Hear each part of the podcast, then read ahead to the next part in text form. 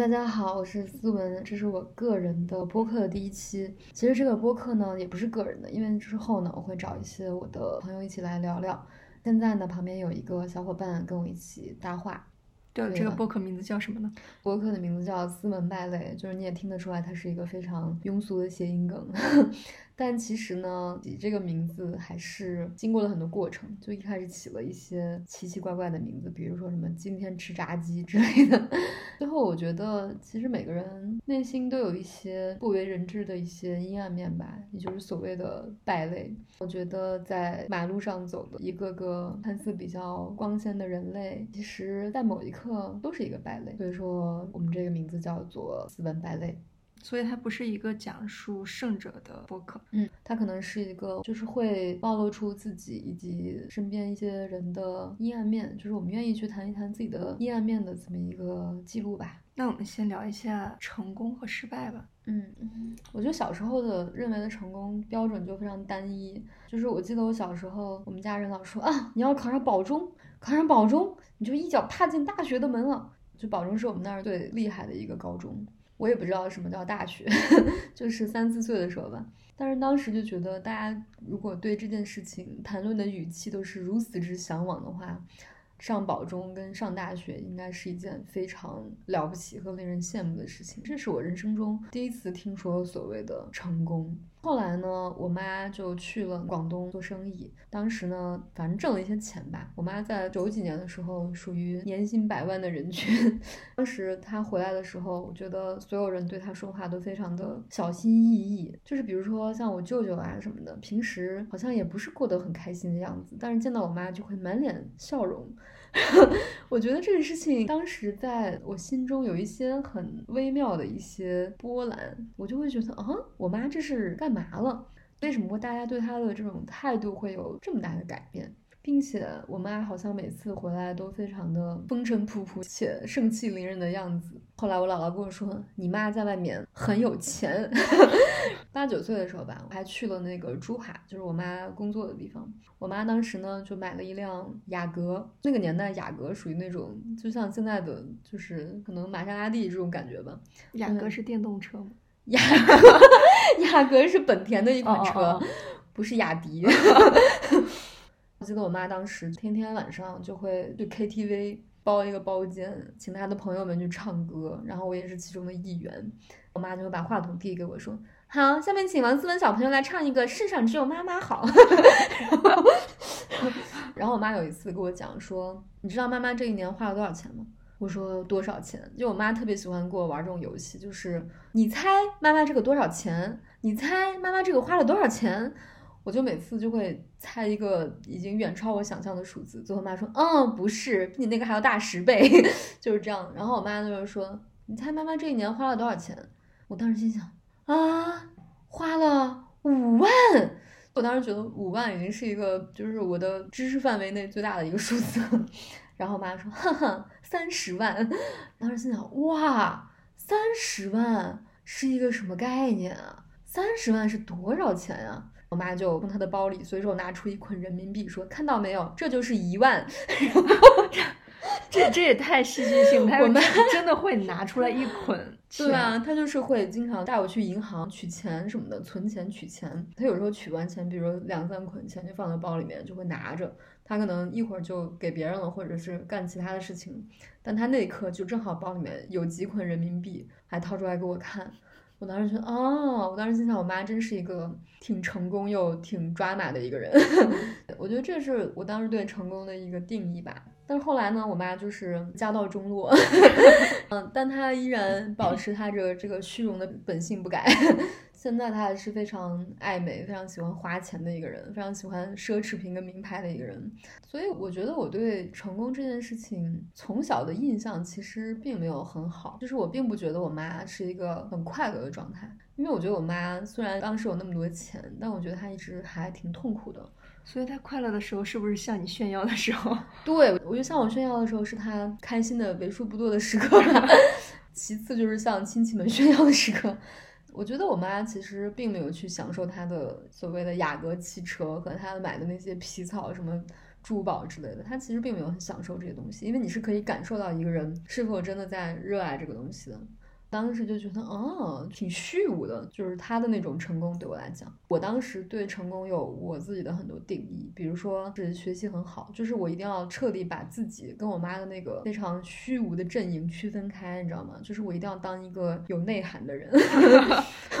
当时的我看来啊，就是他没有什么内涵，每天就是长得漂亮，然后做一些，就可能当时改革开放初期嘛，就是他做一些不需要什么扎扎实实的本事或者努力的机会性的一些生生意的这种成功吧，并不是很喜欢这种东西。我当时认为的成功就是当一个作家，就比如说铁凝还有池莉，就这种我就觉得很厉害。我当时想，妈呀，就是做这种能够输出文化跟思想的女人。就是一种成功吧。当时看那个凤凰卫视什么的，就觉得鲁豫啊那些人，哇，他们又好看又有文化，还能接触这么多的社会名流，然后跟那个什么总统侃侃而谈，我觉得哇，好厉害。这种就是我当时所定义的成功。但是后来你就发现，这种东西其实我后来也基本上比较接近啊，就我的生活状态比较接近这种这种感觉。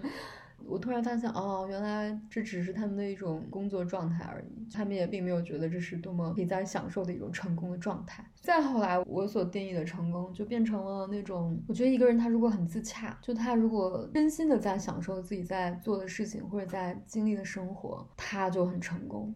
就比如说，我觉得我姥姥就蛮成功的，她当时在我在香港，在我小姨他们家住，每天她都很快乐，你知道吗？就她刚到香港没一两个礼拜，她给我打电话。温温呐，我说你在香港怎么样？他说，哎呦，我们香港可好喽，这就我们了，我就开始我们了。我说啊，他说，我说你们香港，哎呦，我们香港那个公园哦，那个扶手好干净哦，哪像你们宝鸡。我觉得我姥姥是真心的在享受香港这个地方，她并不是在享受别人眼中的她活在她她生活在香港的这个事情中。他不是活在别人的这个评价中，他是活在真真正正的香港的公园里面很干净的这个扶手中。他觉得哇，这件事情令我非常幸福。我觉得哇，就他如此能为这么一件微不足道的事情感到这么满足，真是一个很成功的人。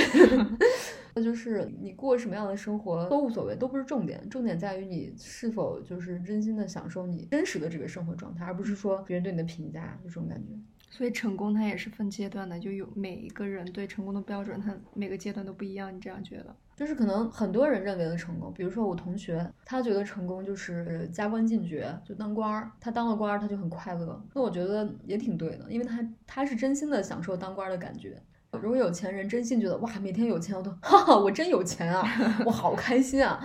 我觉得也挺也挺成功的，就是我觉得你是否真的享受你此刻的这个给自己定标准？我觉得不成功就是什么？就像我这种，就是我认为这样是成功，然后我拼命的去做到这个标准，发现啊，原来我想要的不是这个，我觉得 这个就比较难受。就是这么多年你对准一个靶子，结果对的准的是错的。对，然后到那靶子上啊，我不想要这样的靶子，所以这样就就比较难受吧。嗯嗯，那你有没有捋过对自己人生影响最大的三件事情？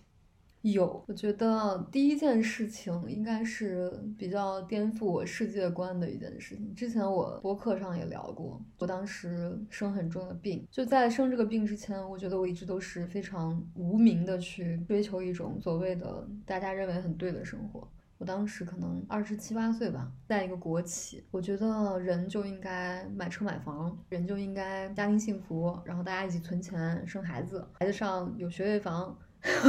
因为我当时身边的同事都在这样说，就是每个人都说啊，那个谁谁谁买了学位房，哇，好厉害，学位房，买了学位房应该很不错吧？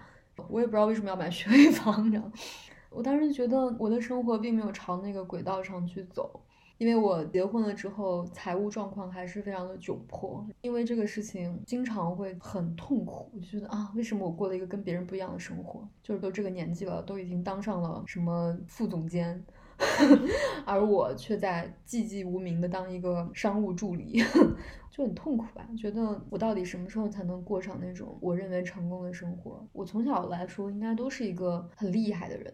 就是莫名觉得自己应该是很厉害的人，但是我居然到了二十八岁还是如此的平凡，以及就是甚至平凡到让我觉得这个生活没有什么在向上走的希望，而我觉得向上走才是人生唯一的正解。就是如果你停留在平凡的生活，它就是一个没有意义的人生，就这样。然后当时我觉得这件事情是无望的，所以我就觉得经常处在一个比较痛苦的状态。当时可能我的身体也不是很好，在那个深圳工作嘛，然后广东那个气候又很湿热。生了很严重的病，那个时候呢，就病到医院都治不好我的病。去医院的时候，医生就说说你这个没事儿，再打打抗生素吧。我心想，我都已经打了有半年的抗生素了，整个人都已经傻掉了。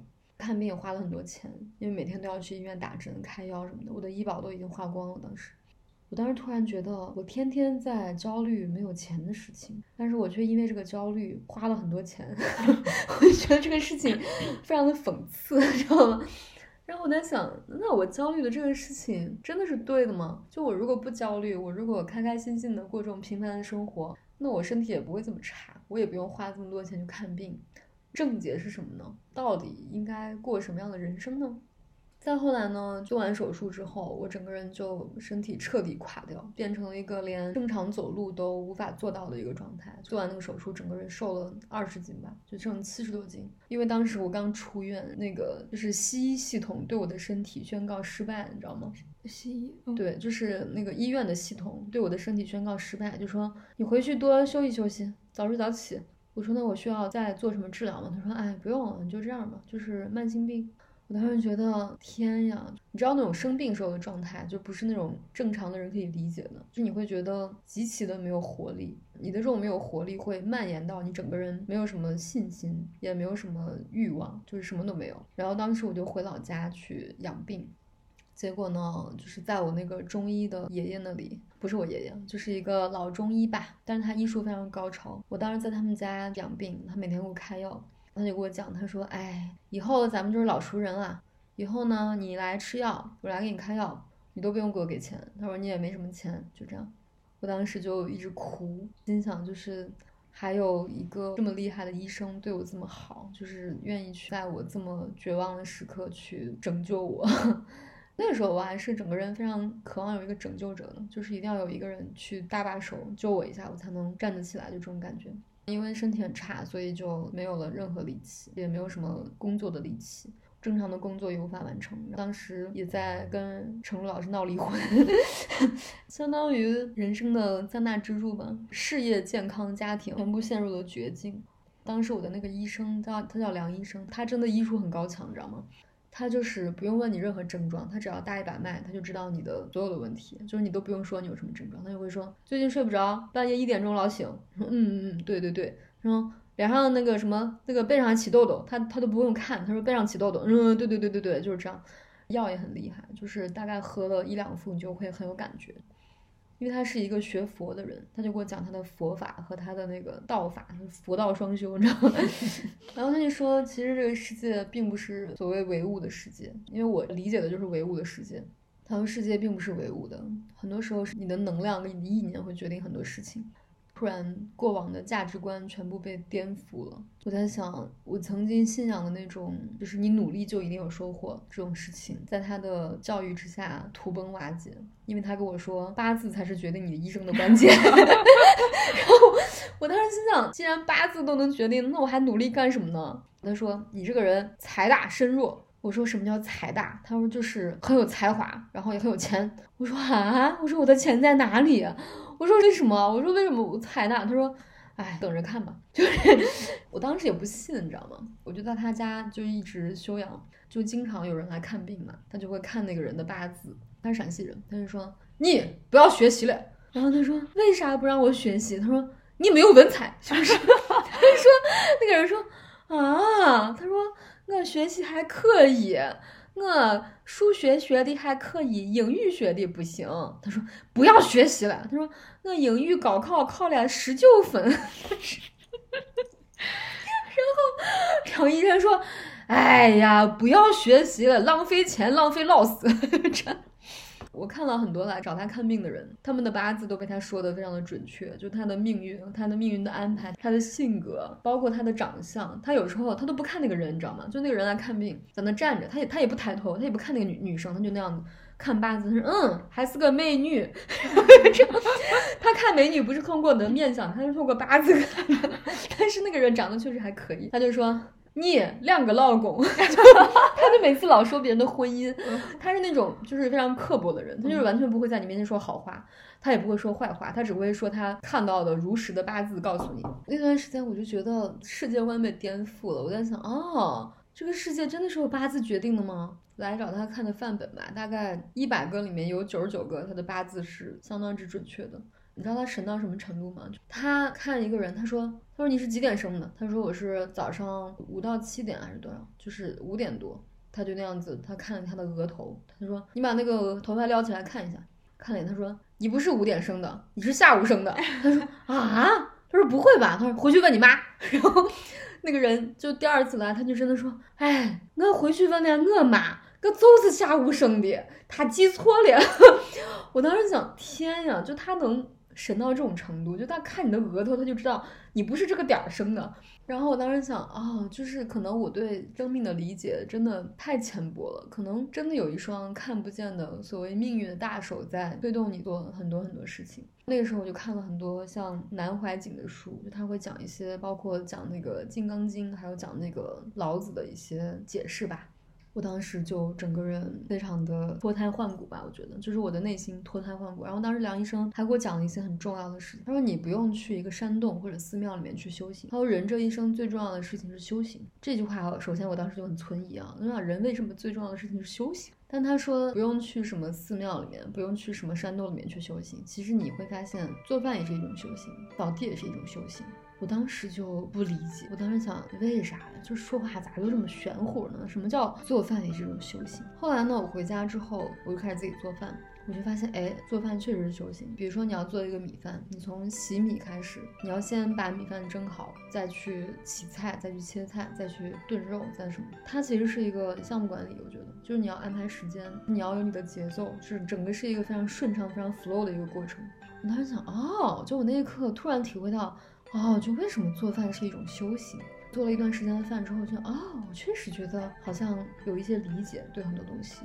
我就发现我以前做饭难吃的原因，是因为我总是在按照那个菜谱去放少许盐，放少许糖，先干嘛再干嘛。我觉得它都是一个非常照本宣科的过程，但它其实不是一个很内化的过程。就是我发现，当你去看到这个做饭的精髓跟火候的本质的时候。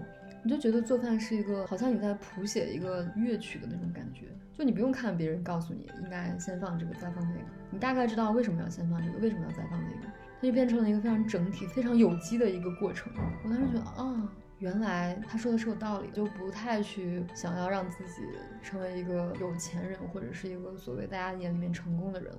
我那一刻觉得啊，其实人生最重要的就是修行。我在想，可能时机到了的话，我就会去修行吧。我这个时候呢，正好有一些工作的机会，我就回深圳了。可能经过我的这种自我的这种洗礼吧，跟程璐老师又和好，感情还挺好的。我就觉得我也非常出乎意料。那我那时候觉得，可能真的是你的意念会决定的很多很多东西。就是我可能从一个唯物主义者变成了一个唯心主义者。我觉得这是我人生中第一次重大的改变。你会发现世界不是你表面看到的那样，而且欲望的东西也不是本质，就是欲望只是一种在迷惑你的一些东西。我觉得可能人的本质就是要突破欲望吧。对，然后第二个，哇，说了这么多才第一个。我觉得第二个人生的重大时刻就是我离婚吧。我离婚的时候是三十四岁，在此之前，我的人生一直在遵循一个大家所规定的或者大家认为的一个所谓正确的道路上在前进。比如小时候你要学习好，其实我不是一个喜欢学习的人，但是因为大家都说学习好是很重要的，所以我要学习好，我要考上大学。我虽然也不知道为什么要考大学，但是一定要考大学。嗯。我觉得我就这样子莫名其妙的浑浑沌沌的遵循着所有人的意志，一直过到了三十多岁。到了三十四岁的时候，那时候事业也还可以，我也没有什么太强的焦虑感了，因为所有的焦虑的东西都被我用努力实现了。就是我不用为钱焦虑，我也不用为了所谓的社会地位焦虑，好像我那个时候都有了一些。但是我那时候觉得人生就非常的荒芜，我不知道这一切的意义是什么。那时候你在讲脱口秀是吗？对我那时候就是比较辉煌的时候，但是其实我每天回到家，我都不知道这一切的意义是什么，因为每天的工作就是去跑通告，就是去拍广告什么的。回到家之后，我也不知道拍广告的意义是什么，我也不觉得说两句话拍个什么东西就会创造什么样的价值，我没有任何在创造价值的感觉。我也不想为了焦虑而去努力了，因为我好像也没有那么多生存焦虑了。突然之间，我觉得离婚可能是我过往人生的第一次叛逆吧，就好像我的那个咨询师他就说，他说如果你小时候没有叛逆，你到了大了之后，你总要叛逆一次。我当时离婚，我觉得跟什么大家的相处、大家的感情、什么关系都，这都是表象。我觉得大家什么发生什么具体的事件。这都是表象，我觉得本质是我从来没有叛逆过，我需要结结实实、痛痛快快、彻彻底底的叛逆一次，既要颠覆 你们对我的这种事业的预期，我也要颠覆你们对我感情的预期，就是我要彻底推翻我的所有的你们认为对的一切，你们认为对的东西，我认为不对，我认为对不对？此刻最重要就是，我觉得那是我人生中第一次觉得我认为的事情或者我选择的事情，即便它是一片荒芜，即便它是一片废墟。我一定要去，因为它是我第一次自己做选择，第一次完全按照我的意志在做选择。我觉得这个事情在我当时的我来说至关重要。如果说我没有做过选择的话，我觉得我甚至不能称之为一个活着的人，就这种感觉。但是呢，颠覆自己之后呢，当然你要面对一些 不是那么确定性的后果。就为什么大家会希望你这样，希望你那样？因为大家所希望的东西都是一些非常确定的、安全的、所谓成功的东西。你一旦去追逐自己的选择的时候，它一定会伴随着一些不安和一些无法预期的一些危险和恐惧，甚至是你在拥有了巨大的选择权和自由之后，你也会非常慌乱，因为你嗯不习惯使用它。对，不习惯。我当时会想啊，天哪，我希望有一个稳定工作。就你知道我已经赚不少钱的时候，我都在心里面有个声音说啊，天哪，我希望找一个稳定工作。就每次我听到我这个声音的时候，我觉得很可怕。这是谁灌输给我的声音？我为什么想要有一个稳定工作？但是这确实是一直会在我脑中不停的出现的东西。现在还有吗？偶尔会有，大概隔一段时间会有一点点。就在你状态比较荡的时候，会出现一个声音啊，你为什么没有稳定工作？有时候会这样质问自己。但是我也知道它是一个，它不是一个真实的。这是你过去的一些副产品。对。就是完全抛弃了一些大家所认为的很好的东西或者很对的东西，去追求一些模糊的雏形的一些未知的一些东西。我觉得前方不管是深渊也好，是熔岩也好，我一定要去看看。就是我要去看一看，我才知道它是什么，知道它是什么，对我的生命来讲至关重要。我觉得这才是活着的感觉。就哪怕我以后去要饭，我以后去干什么，我觉得我一定要去看一下。就是你三十四岁那年突然这样了吗？还是有什么导火索之类？就是说我要成为我自己。我觉得是那时候疫情吧，就刚开始爆发的时候，大家不都在家里面隔离嘛？那时候，然后那时候刚过年，过完年我就一个人回上海。我当时就发现没有焦虑，因为疫情的时候所有人都不工作啊，整个世界停摆，整整个世界都停摆了，所有人都在家里面待着。本来我的生活会有很多动力，因为我我我有很多焦虑，你知道吗？就是啊，今天庞博比你讲的好，然后明天什么呼兰超过了你，然后又有其他的女演员怎么怎么样，你就会觉得哦天哪，我要去战斗，我要去因为这些东西去奋斗，我要不能让他们超过我，就你会有很多这种危机跟焦虑的时刻。但是那个时候你在家里待着的时候就没有焦虑。因为所有人都什么都不干，然后你觉得啊，就是我也没有金钱的焦虑，我也没有工作的焦虑，我也没有任何焦虑。那此刻我应该干什么呢？你应该反叛。我当时躺在那个床上，我就我就觉得，我那一刻我真的就是彻彻底底的在思考，我到底为什么要活着？我觉得活着好像就是活着，好像就是为了去克服这些焦虑。这些焦虑没有的时候，我好像觉得活着没有意义了。我那时候突然理解为什么那些清华北大的人，很多人就是最后过得很平庸，因为他们以前考清华北大的时候，都是他们向往的都是去解决焦虑，就是他们只是不希望被看不起，不希望被不尊重，希望出人头地，因为我出人头地就不会有人小看我了。但是当有一天真的没有人小看你的时候，你就会发现面前一片荒芜，最开始的那些动力是焦虑，由对焦虑推动，而不是由他生命体推动对的。，就是当你没有了焦虑之后，你的生命发现毫无意义，你突然不知道你到底这个生命为什么要这样活着。我那时候就躺在床上看那个太阳升起，太阳落下，我就不知道这一分一秒过去之后，然后我住在一个很大的房子里，就是所谓的比较贵的一个房子里。我当时心想，我都好像拥有成功的人应该拥有的一切了，虽然也不是很成功啊，就是，但是很多人会觉得，嗯，就应该这样，就是你住在一个很大的房子里，然后你好像各方面大家也觉得啊，你还做的不错什么的。但我那时候看着太阳升起，太阳落下，我真的不知道我是为什么这样活着。我就突然觉得我应该去死，就是那时候我就突然就真的会会这样想，因为我没有焦虑了。然后我觉得是经过很长一段这样的时间之后，我觉得没有意义。我觉得我应该去追求的不是成功，而是一些真正的意义，是一件真的真正的活着的感觉，就是你是有生命力的一个人。但是我觉得我毫无生命力，就这样。其实我觉得后来很多事情是服务于我内心的这种声音吧，就是我要去追求一些真正的自己。所以你当时嗯不讲脱口秀也是一个很大的反叛，是吗？我觉得是啊，因为呃，就是离婚和不讲脱口秀，它其实是一体的，对你来说。对，是我我觉得是一体的，因为都是别人很希望我成为的样子。但是虽然这样做很自私哈，就是我完全是因为自己或者怎么样，但是你那个时候没有能力不自私，因为那个时候你没有那么多的关注跟爱和那种胸怀给到除你自己之外更多的人。所以我其实很理解很多所谓自私的人，因为我觉得很多自私的人，他不是愿意去那么自私，他也不是愿意去伤害别人，他也不是愿意去让别人失望，但他那个时候无能为力，他没有更多的能量去分给任何一个人，就是他的爱和能量没有那么充沛，对他已经低落到他只够自私了。对他就是能自己活下来就已经很不容易了。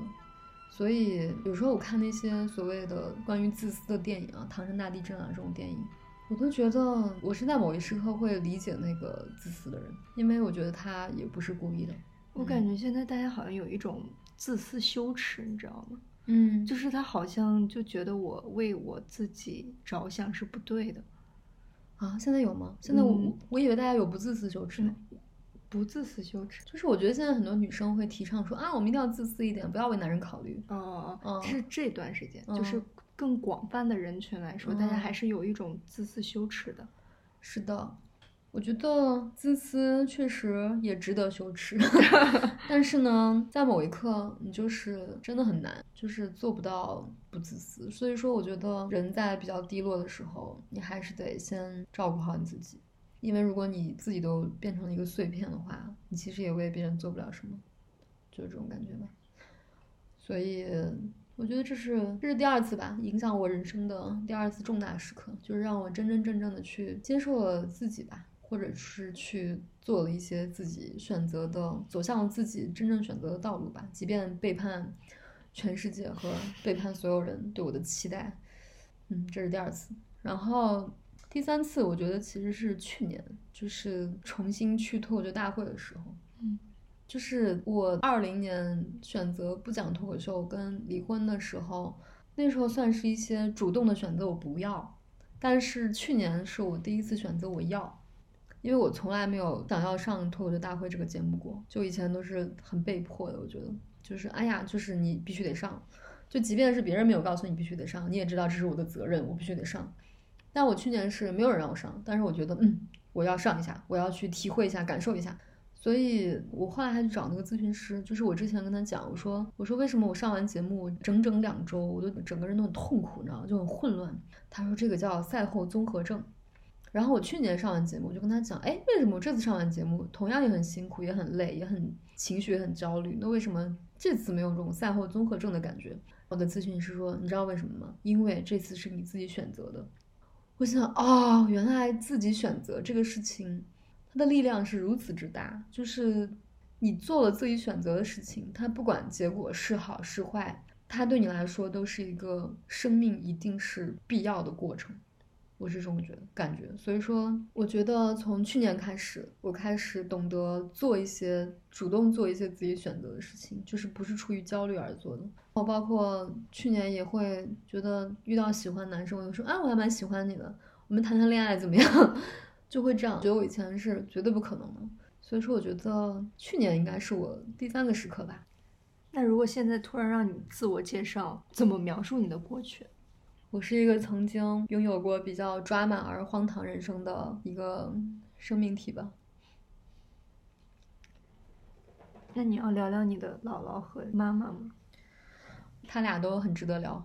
就我觉得我姥姥和我妈的人生都可以拍电影。就是你刚才描述的都很像电视剧里面。对他们俩就都很抓马，我觉得。但是我姥姥的抓马属于那种，在那种混乱的年代，然后我觉得她是一个特别特别顽强的一个女性。就她的那种顽强，我觉得她是那种真正的顽强，她不是那种啊，我这么厉害都是因为没有男人疼爱我。就我姥姥的世界里面就没有什么男人疼爱你这五个字，你知道吗？她就不知道什么叫男人疼爱你，她就觉得男的都没什么本事，主要还是要靠女的，就是。我觉得我姥姥就是发自内心这样认为，她也从来不指望她的老公干什么，她就说你把那个家里的地好好扫扫干净就可以了，别的你都不用管了，就这样。她也不会有那种女性的自我定义，我觉得她就是这种人。她是一个非常之强悍且具有生命力的一个女性，而她的前半生就很苦，吃了很多苦。她是一个建筑工人，也是一个没有文化的，就是文盲，又不识字的一个人。但她讲很多道理，就特别喜欢出口成章。就比如说我我小时候上小学的时候，在路上突然就很想拉肚子，我就跟他说：“我说姥姥，我想上厕所。”我说我想拉肚子。我姥姥说：“哎呦，给我们家文文找个厕所，找了半天都找不着。”我说：“哎呀，我要憋死了。”我姥姥说：“哎呦，真是水火不留情，死鸟别死人。”然后我心想，在我这么生命危急的时候，你还在这吟诗作赋，真是。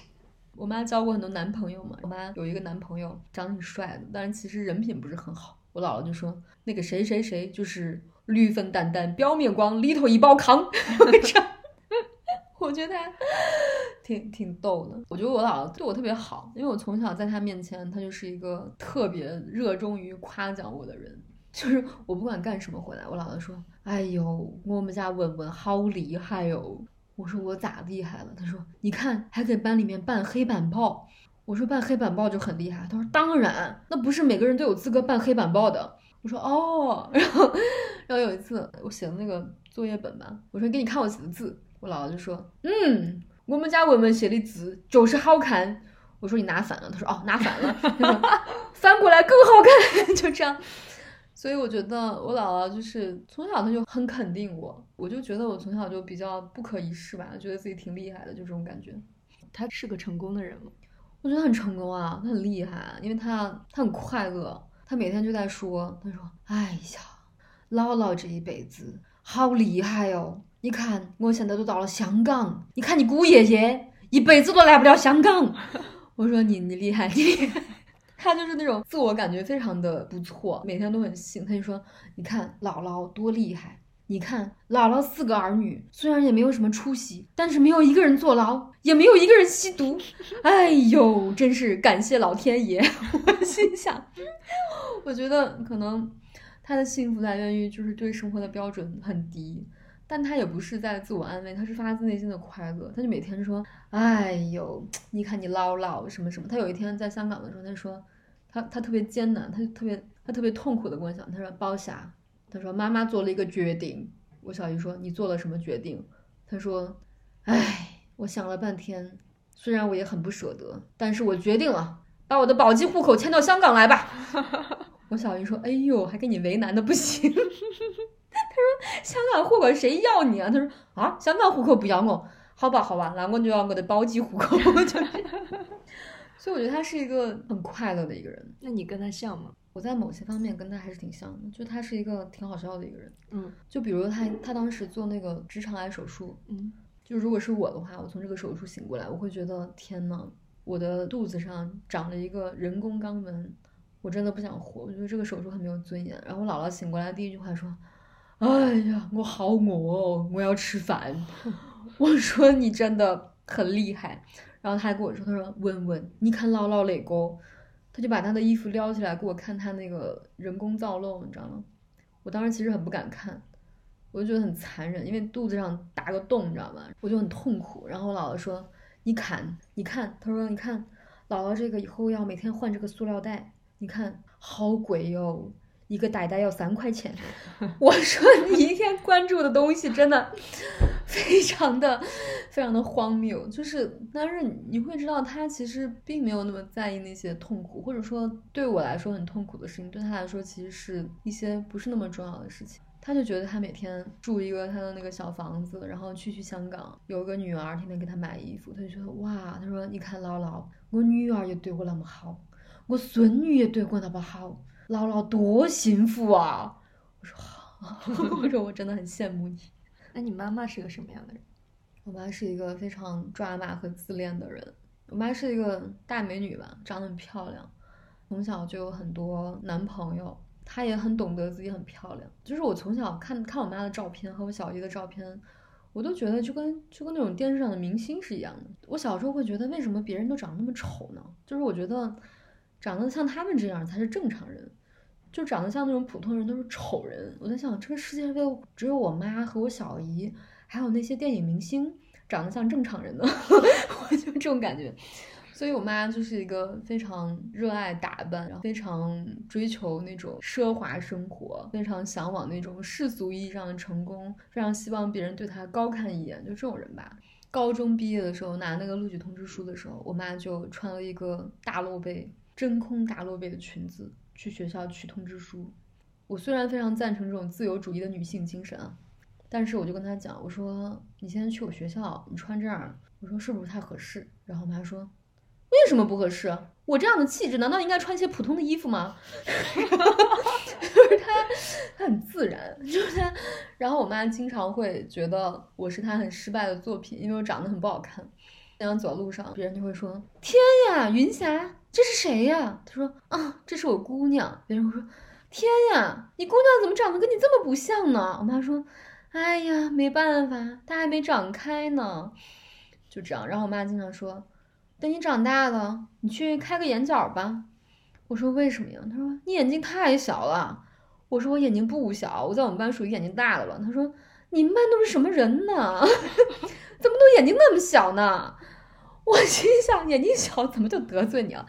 然后他就说哎呀，很可惜啊，现在什么整容都可以做，就是不能增高。你说说，对你是不是很不公平？我说我也没有那么想增高。他说：“哎呀，我要是你，我立刻去增高，把那个骨头打断，我也要长高十公分。”我说：“你真的，就是我妈是一个对于美这件事情很丧心病狂的一个人，她也非常有自己的性格吧。就是我我姥姥和我妈这个世界里面从来没有任何什么贤妻良母这四个字。我到现在为止没有吃过我妈做的一顿饭。”她没有给我做过饭，因为她不会做饭。后来长大了给她做饭，他说：“哎呀，我姑娘还不错，还会给我做饭。”就是这样。所以我觉得我妈，你两个的好电视剧啊，真的就是我妈是一个那种很很抓马的角色吧。上野千鹤子他说过一句话，嗯，他是说女儿是母亲的最大的批判者。我现在感完全感受到。就是我内心其实已经跟他和解了，因为我内心对他没有太多的评判了。我现在对他没有讨厌，我现在只是觉得他很很有意思。就怎么会有人能活成这么这么靓丽的人生，对吧？我记得有一次我回宝鸡，就前两年吧。我说你最近有男朋友吗？他说：哎呀，最近也不算有吧。我一听这个意思，哦，我知道了。我说你男朋友什么样的人？他说：哎呀，怎么说呢？现在这个社会上啊，就是有一种乱象，就是这些男的吧，都喜欢那种比他年龄大的女生。我说，那就我就是个弟弟了。我说那挺好的呀。我说比你小挺好的呀。他说，哎呀，你说小个几岁就罢了，非要小个十几二十岁的，谁受得了呀？我说，我说你这人生很精彩啊。他说，哎，别提了，我都不敢告诉他，我已经五十多了。我说那他以为你多大呢？他说，他以为我才三十八。我说姐姐，我都三十四了。他说对呀，我都不好意思跟他说，我女儿都三十四了。然后，然后他就说，你说刚刚我来这里，他还非要开车来送我，不让送都不行，非要来送我。你说现在这些男的真是有问题。然后就，然后我能说什么呢？我就只能为他鼓掌。我说，嗯，我说那你挺棒的，嗯，不错，就这样。就是刚才我们说，我们叫斯文败类，可能是因为人都有一些阴暗面。嗯，那你觉得你自己的阴暗面是什么？我曾经有很多大家非常普世的阴暗面，比如说这种自私、虚伪、虚荣、嫉妒、贪婪，我觉得都有吧，都感受过。曾经有段时间我很痛苦，因为我觉得我的很多东西跟我妈太像了，就有时候我就很痛苦，你知道吗？因为你明明知道那个东西你很讨厌，但你就发现你身体里面流淌的血液里面就有这个东西，你就会很绝望。就比如呢？比如说虚荣啊，就比如说我妈这种很虚荣的这种类型，就她从小就就会喜欢说，哎呀，你看那个谁是谁背的那个 LV，我知道 LV 这些东西比正常人都要早，就是我小学的时候我就知道 LV 了，你知道吗？我当时就不理解，就是我妈说，你看妈妈买的这个包两万块，我当时心想两万块，普通人的工资才五六百，当时两万块买一个 LV。我当时想 LV 是什么鬼？后来长大之后，我想，嗯，我也要买 LV，就是这种感觉。你会觉得，嗯，我也要穿一些跟别人不一样的东西，我也要买一些很虚荣的东西，才能证明我自己是很好的，都有吧？觉得那个时候我就在想，妈呀，我真的很像我妈，还有我妈那种造作，你知道吗？就是我妈是一个特别矫情跟造作的人，就是。比如说我小的时候，我小的时候就会偶尔抛梗，你知道吗？就是我们家在一块吃饭的时候，然后我姥姥就说：“哎呀，姥姥这一辈子都没有文化，真是个废品。”我说：“那你要是废品的话，我们家就是废品收购站。”我当时初中时候就抛的梗，你知道吗？然后大家就笑，就这样。然后第二天呢，我妈见到一个她的朋友，她就说：“哎呀，你知道吗？昨天吃饭的时候，我妈说她是个废品，我就说：哈哈，那我们家就是废品收购站。”还偷你的梗是吧？对呀，我当时就惊呆了，你知道吗？我当时就在旁边，我就目瞪口呆。我在想，就是我当时还不知道什么叫偷梗，但是我被我妈偷梗了，你知道吗？我就觉得，啊，就他怎么可以这样？然后我妈还特别意味深长的看了我一眼，我就很震惊。我妈就这样说完之后，哼哼，她这样打量了我一下。打量我那一刻，我有点毛骨悚然，我就觉得天呀，就是他怎么可以这么的肆无忌惮？